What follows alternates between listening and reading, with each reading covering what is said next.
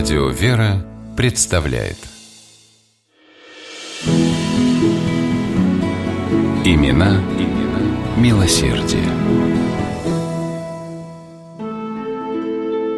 Муромский городской голова Алексей Васильевич Ермаков прогуливался по берегу Оки, любуясь чудесным видом. Бездонное синее небо отражалось в плавных водах реки. В душе у градоначальника царили покой и безмятежность. Вдруг идиллию нарушил странный скрип. Алексей Васильевич вытянул голову и увидел, как по крутому склону карабкается пожилая женщина с полными воды ведрами на коромысле. Это они скрипели, нарушая тишину и покой утра. Ермаков бросился на помощь. На подъеме в гору коромысло оказалось тяжелым даже для него. Как же эта старушка его таскает? «А часто ли, матушка, приходится за водой ходить?» – спросил голова у женщины. «Да как тебе, мил человек, сказать?» – вздохнула она. «Когда два раза на день сходишь, а когда бывает и три». Придя в свой рабочий кабинет, Алексей Васильевич до самого вечера не находил себе места. «Нельзя, чтобы так продолжалось и дальше», – думал он. «Необходимо немедленно строить водопровод». Но дело это затратное. Если финансировать его из городской казны, может и на 10 лет растянуться, а нужно сейчас, сразу. Уходя домой, Ермаков положил на стол делопроизводителя указ. В нем говорилось о начале строительства в Муроме водопроводной системы целиком и полностью за счет его, Алексея Васильевича Ермакова, личных средств. Когда на следующий день весть об этом облетела город, многие сочли, что градоначальник просто решил сделать хитрый ход для того, чтобы его избрали на второй срок. Но когда уже через неделю в центре города появился фундамент будущей водонапорной башни, даже упорные скептики поверили в то, что водопровод в Муроме все-таки будет. А когда вскоре с башни сняли строительные леса, горожане ахнули.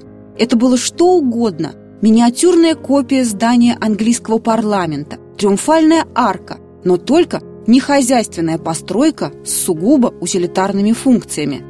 Такую невероятную оригинальность постройки Ермаков резонно объяснил тем, что унылыми зданиями город даже ради водопровода портить не желает. А на вопрос газетчиков о стоимости чудо-башни деликатно промолчал. А ведь были еще трубы, фильтры, бассейны, колонки. Одним словом, водопровод обошелся Ермакову в серьезную сумму и ни копейки из городской казны.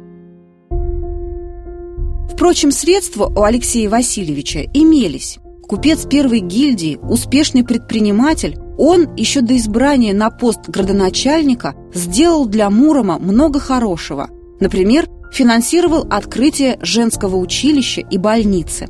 Но с высоты поста городского головы лучше были видны проблемы города, в решении которых Ермаков мог помочь не только как высокопоставленный чиновник, но и как милосердный человек, желающий творить добро. В 1865 году он открыл сиротский приют, за которым в народе сразу же прочно закрепилось название «Ермаковский». Газеты с восторгом писали о чистоте комнат, удобствах, высоком педагогическом и воспитательном уровне нового благотворительного учреждения и называли его одним из благодетельнейших заведений. Ни одно совершенное им доброе дело Ермаков не ставил себе в заслугу – так и должно быть. Этому нас учит и Евангелие. Помогать ближним, делиться богатством, говорил он. Городские храмы получали от глубоко верующего Алексея Васильевича щедрые пожертвования.